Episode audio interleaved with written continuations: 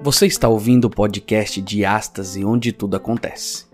Um podcast para provocar em você uma reflexão sobre os dilemas desta vida e como ter uma transformação verdadeira através de Cristo e adentrar as portas do reino. Então coloque o seu fone, ligue sua caixa de som, aumente o volume e venha conosco refletir sobre a diástase, onde tudo acontece.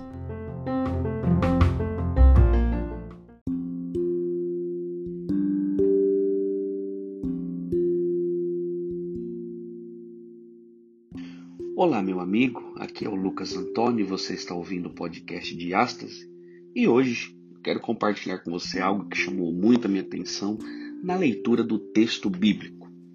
Eu estava lendo Lucas capítulo 5, o verso 1 em diante, que diz assim: Estando Jesus à beira do lago de Genezaré, grandes multidões se apertavam em volta dele para ouvir a palavra de Deus. Ele notou que junto à praia havia dois barcos vazios deixados por pescadores que lavavam suas redes. Entrou num dos barcos e pediu a Simão, seu dono, que afastasse um pouco da praia. Então sentou-se no barco e dali ensinou as multidões. Quando terminou de falar, disse Simão: Agora vá para onde é mais fundo, disse a Simão. Agora vá para onde é mais fundo e lancem as redes para pescar. Simão respondeu: Mestre, trabalhamos duro a noite toda e não pegamos nada. Mas por ser o Senhor quem pede, vamos lançar as redes novamente. Dessa vez, as redes ficavam tão cheias de peixes que começaram a se rasgar. Então pediram ajuda aos companheiros de outro barco, e logo os dois estavam tão cheios de peixes que quase afundavam.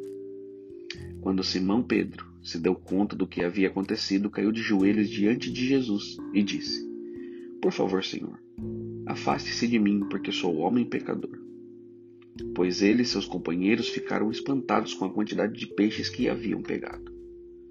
Assim como seus sócios, Tiago e João, filhos de Zebedeu. Jesus respondeu a Simão: Não tenha medo. De agora em diante, você será pescador de gente. E assim que chegaram à praia, deixaram tudo e seguiram a Jesus. Você já pensou sobre esse texto? E essa passagem ela tem muito mais a nos dizer do que uma simples pesca de peixes. E para que possa ajudar você e a mim também, vamos pensar aqui sobre seis verbos que Jesus aqui faz. Vamos comigo. Primeiro verbo. Vou falar os seis de uma vez e aí a gente vai verbo por verbo. Jesus escolhe e usa, Jesus move e demonstra, e Jesus esconde e revela. Primeiro, Jesus escolhe não ir ministrar sozinho. Ele poderia ter feito tudo sozinho, mas ele opta por fazê-lo com outras pessoas ele envolve outras pessoas no seu trabalho. Ele poderia, por exemplo, ter remado o barco até o meio do rio sozinho. Ele poderia ter pego os peixes sozinho e ter até dito: Olha como eu, eu consigo pescar, olha como eu sei pescar. Mas ele pediu para que tivesse companhia, ele pediu para que Simão acompanhasse, ele pediu para que ele empurrasse o barco. Ele poderia ter ido ao ponto mais fundo, mas não foi. Jesus queria que eles, que aqueles homens, sentissem as redes e os peixes. Isso é lindo porque a gente começa a perceber que Deus, Ele escolheu estar com as outras pessoas, isso desde o início do mundo. Ele vai e e anda no jardim com seus filhos. Depois ele faz um santuário, pede para ser feito um santuário para andar, estar entre o seu povo. Depois ele é Jesus. Vem. E agora ele quer ser Deus conosco. Isso é tudo muito lindo. Porque Deus escolhe estar com seus filhos. Ele escolhe envolver seus filhos na missão. Segundo, Jesus usa o que é familiar para realizar o que é extraordinário. Ele foi ali até o ambiente desses pescadores, o lago, os barcos, as redes, os peixes. Nada ali era incomum para eles, pelo contrário. Tudo ali era muito familiar. No sistema habitual daqueles pescadores, Jesus ensinou uma lição sobre um plano incrível que tinha para a vida deles.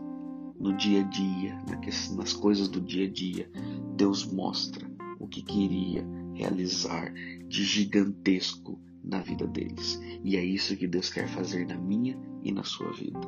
Terceiro, Jesus move da segurança do que pode ser visto e nos leva para a confiança nele em meio a riscos do invisível. Ele diz: vá mais ou vá para onde é mais fundo no verso 4. Talvez você, como eu, esteja prestes a se mover para águas mais profundas. Você luta com perigos do invisível, do desconhecido. Tem medo até, porque talvez você estava em segurança até agora. Mas Deus quer tirar você daí e quer te mostrar que tem muitas coisas melhores, águas mais profundas, para que você nade, para que você conheça o extraordinário. Confie em Deus. Se Ele está conduzindo você, dê esse passo e não olhe para trás. Quarto, Jesus demonstra o potencial do que ele pode fazer ao rasgar as redes e encher os barcos, não só aqueles barcos, mas os nossos barcos. Nenhum daqueles pescadores veteranos tinham ouvido falar de tamanha quantidade de peixes capturados todos de uma vez não tinham sequer sonhado que havia tantos peixes no lago. Mas quando a mão de Deus está sobre a vida de alguém, meus amigos, ele se revela o seu potencial em momentos que não deixam ninguém pensar o contrário do tamanho do poder dele. Isso nos deixa deslumbrados. O que, que Deus já fez na sua vida de tão grandioso que você ficou assim, meio que assustado. Ele continuará fazendo cada vez mais. Nós só precisamos acreditar. Quinto, Jesus esconde suas surpresas até que sigamos sua orientação. Superficialmente, tudo parecia igual. A água não brilhou, os barcos não tinham auréolas, os peixes não estavam lá embaixo dizendo: Estamos aqui. Não. Havia apenas barcos comuns, rede simples, um lago normal, um dia típico. Havia, porém, uma extraordinária surpresa oculta sobre a superfície. Mas o milagre só aconteceu depois que os pescadores levaram os barcos para águas mais profundas e lançaram suas redes. É assim que Deus trabalha é quando você confia de que ele realmente vai fazer algo, não importa o que, mas com coisas simples. Eu lembro da história de Moisés dentro da caverna falando com Deus. Moisés dizendo que não tem como ir, que não sabe como ir. Não é nada. Deus fala assim: o que você tem na mão, Moisés? Era algo simples. É isso que Deus quer fazer na minha e na sua vida. Usar você e suas pequenas coisas, seu dia a dia, para fazer algo extraordinário. Mas primeiro nós precisamos confiar. Sexto e último, Jesus revela seus objetivos para aqueles que estão dispostos a abrir mão da própria segurança. Disse ele a Simão: De agora em diante, você será pescador de gente, pescador de homens, no verso 10. Essa é a razão fundamental por que viemos ao lago. Essa é a verdadeira missão. Claro que eu e você preferimos águas rasas. Gostamos quando podemos tocar o fundo, sabendo que estamos em um ambiente conhecido.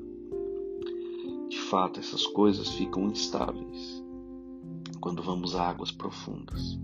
A profundeza é assustadora. Se você já esteve em um lugar de grande profundidade no oceano, sabe que ali não é lugar para brincar. As ondas são enormes e as tempestades podem ser terríveis. Mas é ali, quando você confia em Deus na profundeza, que grandes surpresas o aguardam. Que Deus possa levar você a essas profundezas para que possa realizar o extraordinário, não só na minha vida, mas também na sua vida. Que Deus abençoe.